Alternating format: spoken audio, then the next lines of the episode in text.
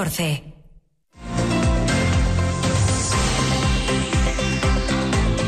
Lo que pasa. Lo que importa en Asturias. Pablo Canga. Buenas tardes. Bueno, aquí no va a haber que esperar hasta la tarde. El guion que nos había trasladado la Agencia Estatal de Meteorología se está cumpliendo de momento al dedillo y si esto sigue así, esta tarde ya podremos decir aquello de que el invierno ha llegado, eso sí, un 22 de febrero. De momento... Chaparrones fuertes por momentos y vientos casi huracanados en Asturias que han convertido el paraguas en objeto inútil o lo han dejado inservible. Han soplado rachas realmente fuertes en casi cualquier punto de la comunidad, aunque las más intensas se han registrado en el Cabo Busto, en Valdés, 110 kilómetros hora, y en Turia, Taramundi, valores parecidos. Ahora tiene que cambiar la dirección de ese viento, de momento viento sur, para que lo de la llegada del invierno sea cierto, para que comience a nevar, por ejemplo, en los 800 metros, como está anunciado, y bajen unas temperaturas que aún se mantienen, la verdad, casi tropicales. A las 12 del mediodía tenían en Mieres casi 23 grados. Por lo demás, estamos a la espera de que los comités en las distintas estaciones de la ITV de Asturias comuniquen el resultado de las asambleas a las que se ha sometido el preacuerdo alcanzado por fin ayer para poner fin a un conflicto laboral que nos ha traído de cabeza. Todo indica que esta vez sí, los trabajadores van a respaldar la propuesta que les están trasladando sus representantes. Ahora lo que toca no es moco de pavo, hay que poner a funcionar las ITVs al 100% o más si esto es posible y aún así veremos cuánto tiempo cuesta enjuagar las listas de espera que se han ido acumulando en estos cuatro meses de conflicto con más de 30.000 vehículos ya con su cita retrasada. Para ello se ha pensado en un plan de choque con el que, algo es algo, la consejera de Presidencia Jimena Llamedo ve muy comprometida a la plantilla de la empresa pública IPASA. A partir de mañana ya estarán trabajando de manera intensa y como decía estamos analizando todos los medios, todas las posibilidades para poner en marcha ese plan de choque que concretaremos, pero que tengo que, que adelantarles que, los trabajadores también están implicados en esa solución y eso, como saben, es un factor importante y fundamental para poder dar la respuesta que es necesaria y que todos estamos esperando. La oposición política no tiene tanta prisa en pasar páginas sin que antes el gobierno quede retratado por su gestión de este conflicto que ha dejado miles de damnificados. Por ejemplo, el presidente del PP, Álvaro Queipo, un tanto escocido además porque ayer la Junta General tumbó su propuesta para convertir las ITVs en un servicio con gestión mixta participada por el sector privado. Queipo se preguntaba esta mañana en voz alta lo que tantos asturianos, ¿cómo es posible que se haya tardado cuatro meses en solucionar esta crisis para al final allanarse prácticamente a todas las exigencias sindicales. Lo que no podemos entender es cómo se ha tardado tanto en llegar a este acuerdo, sobre todo cuando lo que se ha hecho es ceder en todo. No parece lógico que cuando los trabajadores inician una huelga en el mes de noviembre se haya permitido que la situación se enquiste y genere un problema, tomando como rehenes a todos los asturianos y sufriendo lo que estamos viendo de enormes listas de espera que nos llevan incluso más allá del mes de septiembre en algunas estaciones. ¿no? Lo que estamos es desnudos ante cualquier otra huelga que venga posteriormente y que volvamos a encontrarnos en esta situación. No sabemos si va a ser tan costoso más que el asunto de las ITV, pero la consejera de Educación tiene un buen marrón entre manos, echar a andar la famosa red autonómica de escuelas de 0 a 3 años. Les escuelines, una buena idea, pero de mal encaje. Hoy Lidia Espina se ha vuelto a reunir con los alcaldes para tratar de avanzar en el proyecto y el asunto pinta realmente complicado. Con ello vamos a empezar. Los ayuntamientos de Oviedo y de Gijón, dos de los que mejor pagan a las educadoras de sus escuelas infantiles por encima del resto de consistorios de la región, rechazan la figura de la compensación que recoge la ley de les escuelines, la ley que debería regular la red autonómica de centros de 0 a 3 años y que supondría la transferencia por parte de estos ayuntamientos de fondos al Principado para mantener las actuales retribuciones de esas trabajadoras cuando pasen a ser personal laboral de la Administración regional. Así lo han manifestado esta mañana con motivo de la reunión con los ayuntamientos que ha tenido esta mañana la consejera de Educación Lidia Espina en la sede, en la sede de la Federación Asturiana de Concejos en Oviedo. Es decir, así se lo han dicho a la consejera de Educación y así se lo han contado también a Alejandra Martínez. Buenas tardes. Hola, buenas tardes, Pablo. Eh, tendrán que negociar, eso es cierto, el convenio con el Principado en el momento de la integración de sus escuelas de 0 a 3 años en la red autonómica, eh, la de escuelines en 2025. Pero en principio, ambos consistorios, Oviedo y Gijón, defienden que si la Administración regional asume por fin la competencia de esta etapa educativa,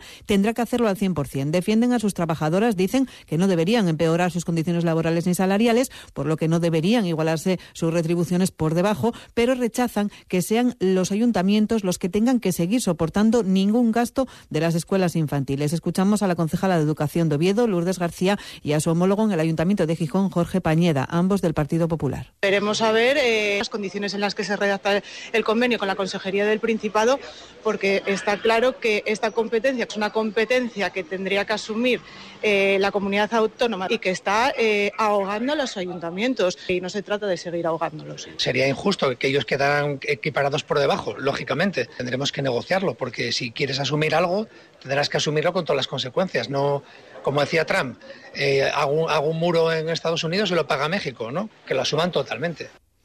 Por su parte, la consejera de Educación, Lidia Espina, insiste, la Administración regional asumirá a todas las trabajadoras de las escuelas infantiles municipales. A todas les pagará lo mismo y explica que otra cosa no sería legal por parte del Principado y que esa diferencia al alza que existe en los salarios de algunas educadoras la tendrá que abonar el ayuntamiento. Es más, indica que es un requisito para la integración en la red autonómica de escuelines. Habrá algunas que se vean beneficiadas porque van a cobrar más de lo que estaban cobrando, porque van a cobrar por el convenio del Principado, y habrá otras, es cierto, que van a seguir también cobrando lo mismo que cobraban porque no van a perder nada.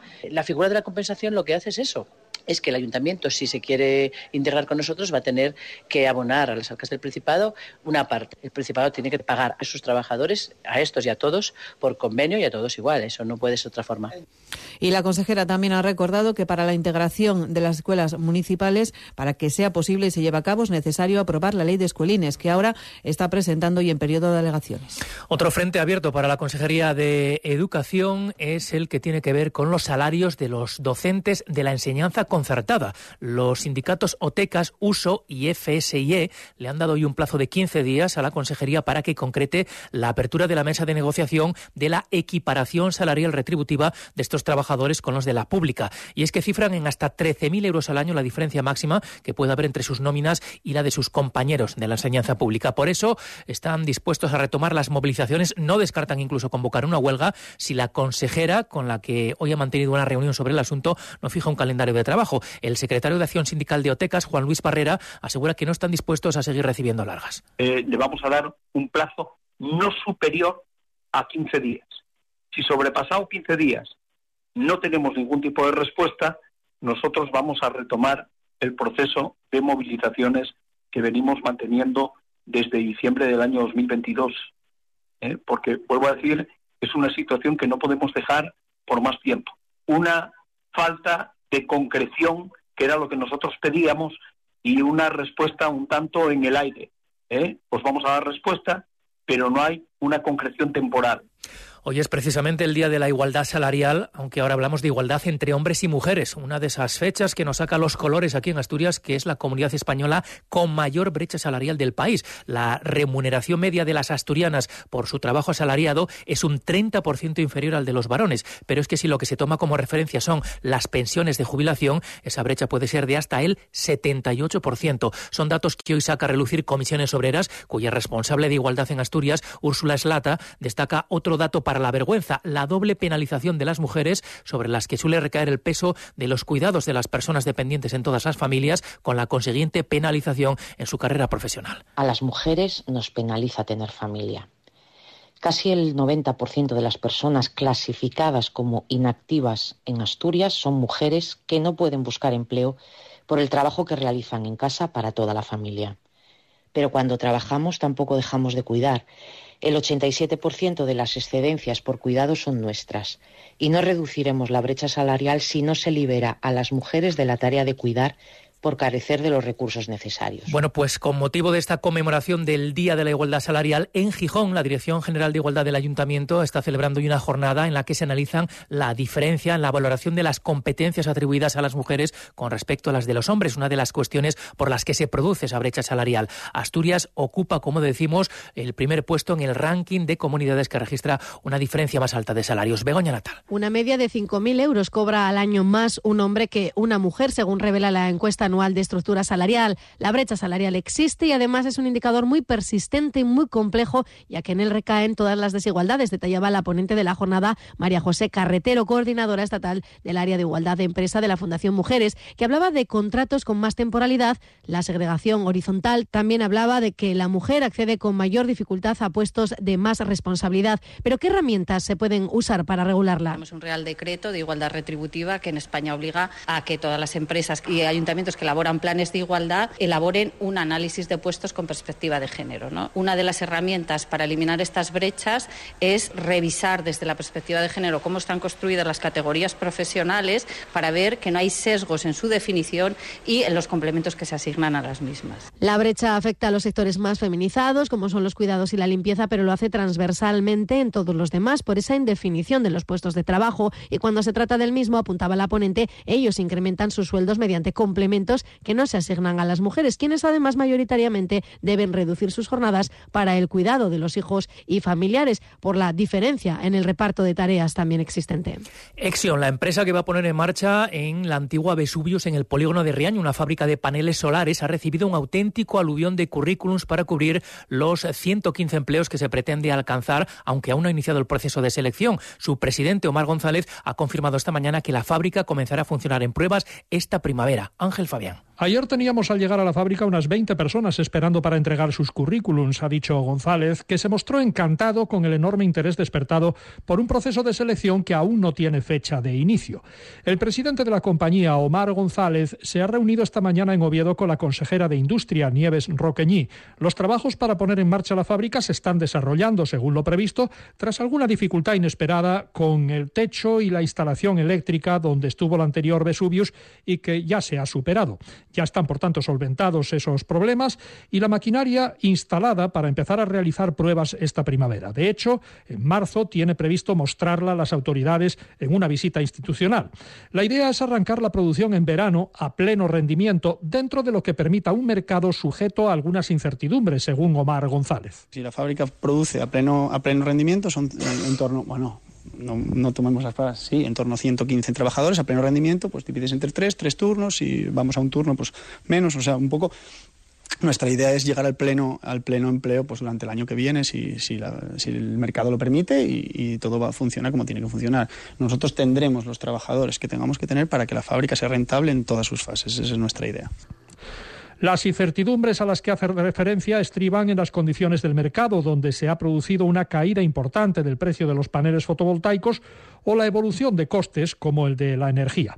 La previsión es alcanzar los 115 empleos cuando los mercados permitan llegar a los máximos de producción, con tres turnos. En cuanto a la incorporación de los excedentes de Vesuvius, el presidente de Exiom ha explicado que les ofrecerán aquellos puestos que encajen en los diferentes perfiles de empleo y que, como el resto de la población, podrán optar a ellos. Anunció que se les informará de la apertura del proceso de selección y, si encajan en el perfil, ha dicho, podrán ser contratados.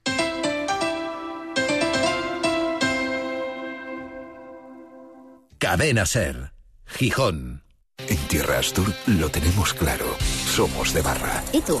¿Eres de barra? Sí, yo soy de barra. ¿Y yo? ¿Y, ¿Y nosotros? nosotros? Yo también soy de barra. Nos gusta la barra. Toma sidra en Tierra Astur. Somos de barra. Tierra Astur con la candidatura de la cultura sidrera a Patrimonio Material de la UNESCO. Colaboran Caja Rural de Asturias, Oviedo Cocina que Conquista y Visita Gijón. Hola, soy Carlos Francino. Me hace muchísima ilusión anunciaros que el próximo 22 de marzo vamos a abrir la ventana en el Pozo Sotón, en San Martín del Rey Aurelio. Porque Asturias es paraíso natural y paraíso minero, con su patrimonio industrial. Todo eso hay que mostrarlo, hay que compartirlo, y más ahora con la llegada de la alta velocidad. Así que la ventana vuelve a Asturias el viernes 22 de marzo en el Pozo Sotón. Os esperamos.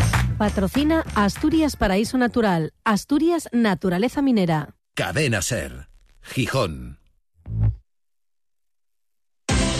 Hora 14. Asturias. Dos y veinte minutos de la tarde, el centro Oscar Niemeyer de Avilés ha acogido esta mañana la reunión de la Conferencia Sectorial de Cultura, presidida por el ministro Ernest Urtasun, y a cuya mesa se sientan todas las comunidades autónomas. Hoy, por primera vez, en calidad de consejera de Cultura del Principado, Vanessa Gutiérrez, cuyo compromiso con la promoción de la lengua es bien conocido. Por eso, le habrá satisfecho especialmente la nueva línea de ayudas a la creación literaria que ha anunciado el ministro. Ayudas destinadas a las lenguas oficiales, pero también a aquellas que tienen carácter estatutario digamos, como es el caso del asturiano. Josu Alonso. El importe es de 500.000 euros y el siguiente paso pasa por incorporar la lengua asturiana a las ayudas a la edición literaria. El ministro ha asegurado que el gobierno de Asturias conoce de su compromiso político con la lengua y su voluntad de avanzar hacia la oficialidad de una postura que también se transmitió a los responsables de la Academia de la Lengua. Ernest Urtasun considera que, aunque no tenga carácter oficial, se pueden dar pasos hacia adelante. Eh, sabe el gobierno de Asturias eh, que desde el Ministerio de, de Cultura estamos comprometidos eh, con la defensa de la creación cultural en asturiano. Ayer tuve la ocasión, además, de estar en la, en la Academia de la Lengua y quiero agradecerles mucho su, su, eh, su, acogida. Yo ayer les pude trasladar que, en mi opinión, como ministro de Cultura, sería muy importante que avanzáramos hacia la oficialidad. ¿eh? Yo creo que eso sería muy positivo, pero el hecho de que la lengua aún no sea oficial, que esperemos que lo pueda ser, no, no nos impide hacer ya muchas cosas. Donde no ha habido concreciones en el futuro plan de desarrollo de equipamientos culturales, también tratado en la reunión sectorial de cultura el Ministerio es uno de los patronos del Centro Niemeyer, pero no ha habido nada más allá de buenas palabras y el compromiso de estudiar las grandes instalaciones del país para ver cómo se puede reforzar su continuidad.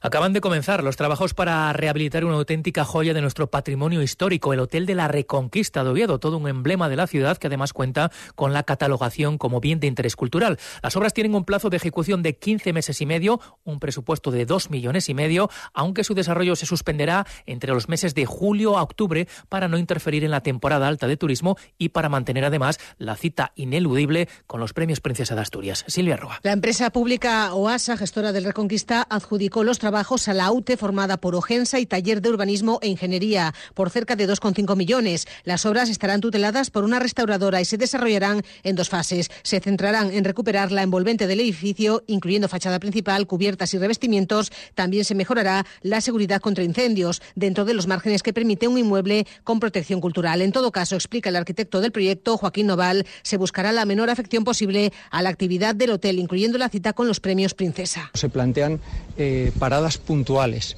para poder atender a esos eventos y a esos mm, compromisos que tiene el hotel, en concreto con la Fundación Príncipe, por ejemplo. Y sí hay una intención clara de, que en ningún momento se cierre. Puntualmente no, no, hay afección a las habitaciones, hay afección a, a, los espacios comunes, al patio de la reina, al patio de los gatos, a todas las fachadas, pero lo que es al uso eh, hotelero no. La vicepresidenta del Principado, Jimena Llamedo, como presidenta del Consejo de Administración de OASA, ha visitado los trabajos acompañada por el alcalde Alfredo Cantelli que le ha dado las gracias y ha dejado algún que otro chascarrillo. Gracias, Jimena, por, por dar este paso, por darlo tan, tan, rápido también. Yo sé que no es fácil en la Administración actuar tan, tan rápidamente, pero que, bueno, que vayamos poco a poco. Faltan más cosas, pero poco a poco yo creo que se va a ir haciendo todo. Hay dinero, además, están cargados de duros. Que sí, hay que gastar aquí, hay que gastar cosas en Oviedo. Obras de la mejora de un edificio que es emblema para Asturias y que es una seña de identidad de, de, Oviedo. Los trabajos de rehabilitación se han iniciado por el patio de los gatos y continuarán por la fachada principal barroca hasta el mes de abril. El gobierno del Principado ha anunciado esta mañana la puesta en marcha de nuevas líneas de autobús a modo de conexiones directas entre las salas de la región y Oviedo. Lo llaman líneas express y saldrán desde Cangas de Onís, Llanes, Vegadeo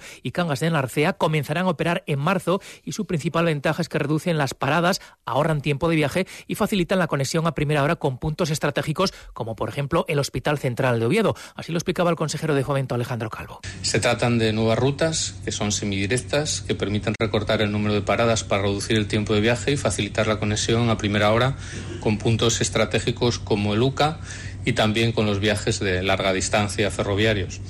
Y los servicios van a comenzar a operar a lo largo de este mes de marzo dentro de la apuesta del Gobierno de Asturias por mejorar la movilidad de las salas. Bueno, pues que funcionen y que funcionen bien. Mejor, desde luego, que las cercanías ferroviarias de Asturias. Hoy de nuevo tenemos que hablar de cancelaciones en cadena, en este caso en los servicios de ancho métrico de Renfe, la antigua FEBE. 16 trenes que no han circulado esta mañana. Parece que la causa esta vez es la falta de maquinistas. Al concejal de Cultura de Oviedo, David Álvarez, le acusaban esta mañana desde la oposición de recortes en el presupuesto para actividades culturales en la capital de Asturias. Hoy el concejal presume de la programación teatral para la próxima temporada que dice será de calidad, estable y continuada durante todo el año. Así lo ha dicho durante la presentación del ciclo Oviedo de Teatro en la que ha estado Jesús Martín. La cita ha tenido lugar, donde mejor, sobre las tablas del Teatro Filarmónica, que acogerá alguna de las representaciones programadas desde la Fundación Municipal de Cultura que preside Álvarez. Explica el concejal que su proyecto cultural para la capital pasa por establecer programas de calidad y que tengan un carácter estable para todo el año. En este caso, se le quiere dar un impulso a las artes escénicas con un catálogo que incluye 13 espectáculos para el primer semestre del año. David Álvarez. Es una apuesta eh, constatable por una programación estable y continuada en el tiempo de artes escénicas. Presentamos este primer semestre eh, con una apuesta estable, como estamos haciendo en todas las líneas de programación, una apuesta estable durante todo el año de programación, en este caso de artes escénicas, como tendremos de música, de artes plásticas, de danza. Es la apuesta por una programación para todos, con todos, diversa y de calidad. Se ofrecerán cuatro espectáculos para un público familiar, cinco producciones asturianas. Tendrá lugar el estreno absoluto de Divinas Palabras de Valle Inclán y se van a pasar por Oviedo figuras conocidas de la escena española como Lolita, Fernando Tejero o Cayetana Guillén Cuervo. Dice el concejal que ya se está confeccionando el programa para el segundo semestre del año, buscando una oferta que no entre en competencia con los que se presentan en otras ciudades del Principado y tratando de llegar a todos los públicos. Y antes del deporte menciona un nombramiento de esta mañana que significa el relevo al frente de la Confederación Hidrográfica del Cantábrico. La ingeniera de caminos Bárbara Montedona Petri es la nueva presidenta de la Confederación, a la que llega desde la jefatura del Servicio de Puertos e Infraestructuras del Transporte de la Consejería de Fomento. Releva a Manuel Gutiérrez, que hace ya un par de meses fue nombrado gerente del Consorcio de Aguas Cadas. Ahora sí, deportes. Saludamos ya a Cali González. Buenas tardes. Buenas tardes. Alex Millán es el nombre propio del día en el Real Oviedo. No ha llegado a los siete meses su tiempo de recuperación. Se lesionó de gravedad en México en un partido de pretemporada, rotura del ligamento cruzado. Tuvo que pasar por el quirófano y ya está entre los 22 que viajarán hoy a Valladolid para jugar mañana en el José Zorrilla. También vuelve Colombato tras la sanción que se espera que sea titular. Luis Carrión sobre cómo ve al equipo de cara a estos últimos meses de competición. Después del Molinón salimos con rabia, ¿no? Y yo creo que eso sigue ahí. Y eso tiene que seguir hasta el final. Somos fuertes y estamos bien y todavía podemos estar mejor, creo yo. El equipo tiene hambre de mejora, que eso es más importante que, que otra cosa. Y queremos ganar, ¿no? Queremos seguir en, en, esta pelea, queremos meternos ahí porque nos vemos capaces de todo ahora mismo y no queremos perder esa sensación y vamos allá a ello. El Oviedo, que estará arropado por unos 1.500 aficionados, si gana el Valladolid acabará la jornada en playoff, algo que no sucede desde mayo de 2022. Y en el Sporting es noticia Gaspar Campos, que renueva su contrato hasta 2028. El canterano agradece la confianza del club en el que lleva desde los ocho años. Las dos partes estábamos de acuerdo en, en hacerlo eh, hasta ese año. Creo que es un, una buena fecha y creo que es una buena cifra para seguir apostando por mí y por el proyecto del club. La plantilla del Sporting tiene jornada de descanso y esta tarde en el Molinón reunión clave para el futuro de la candidatura de Asturias para el Mundial. La Federación Española, el Ayuntamiento y el Sporting se reúnen para decidir, entre otras cosas, si el consistorio firma o no el acuerdo con la FIFA, si es o no vinculante y por tanto si Gijón se cae de la carrera por el Mundial o mantiene sus opciones. El hallazgo de un coche aparcado esta mañana en el Cabo Peñas, en Gozón, ha permitido atar cabo sobre una desaparición denunciada el martes pasado por la familia de un hombre que ese día debía haber acudido a una cita en la unidad de oncología de Luca, pero que no se presentó. Este hallazgo explica el despliegue de agentes de la Guardia Civil en la zona de Peñas esta mañana. Incluso un helicóptero ha sobrevolado la zona. No hay rastro de momento del desaparecido, pero todo indica un previsible desenlace. En estas horas eh, centrales, primeras horas de la tarde, es posible que se abran claros en algunas zonas de Asturias, pero no nos llamemos a engaño. De volverá a llover a última hora, incluso a nevar, según lo que dice el pronóstico, por encima de los 800 metros. De hecho, ya se nota una bajada de temperaturas, se mueven ahora entre los 11 y 12 grados en la mayor parte de la región.